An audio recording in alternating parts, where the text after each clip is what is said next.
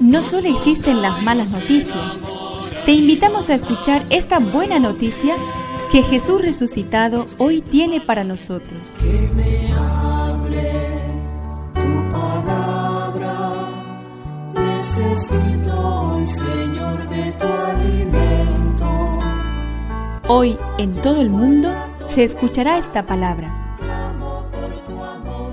Lucas 10 del 1 al 9. En aquel tiempo Jesús designó a otros setenta y dos y los envió de dos en dos para que lo precedieran en las ciudades y sitios a donde él debía ir. Y les dijo, La cosecha es abundante, pero los trabajadores son pocos. Rueguen al dueño de los sembrados que envíe trabajadores para la cosecha. Vayan, yo los envío como ovejas en medio de lobos.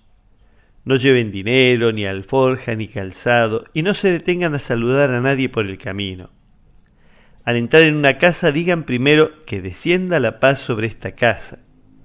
Y si hay allí alguien digno de recibirla, esa paz reposará sobre él. De lo contrario, volverá a ustedes. Permanezcan en esa casa comiendo y bebiendo de lo que haya, porque el que trabaja merece su salario. No vayan de casa en casa. En las ciudades donde entren y sean recibidos, coman lo que les sirvan, curen a sus enfermos y digan a la gente, el reino de Dios está cerca de ustedes. Que me aliente tu espíritu, necesito que me este valor. El apego, la dependencia y la sobrevaloración de las cosas es un obstáculo para emprender el camino del discipulado cristiano.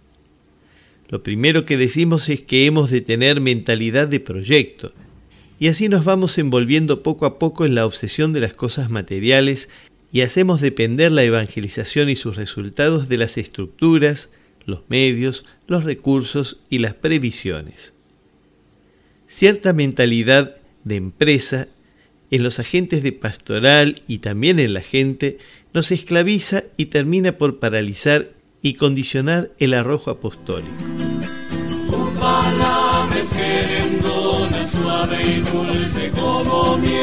Es una contribución de la parroquia catedral para este año misionero diocesano.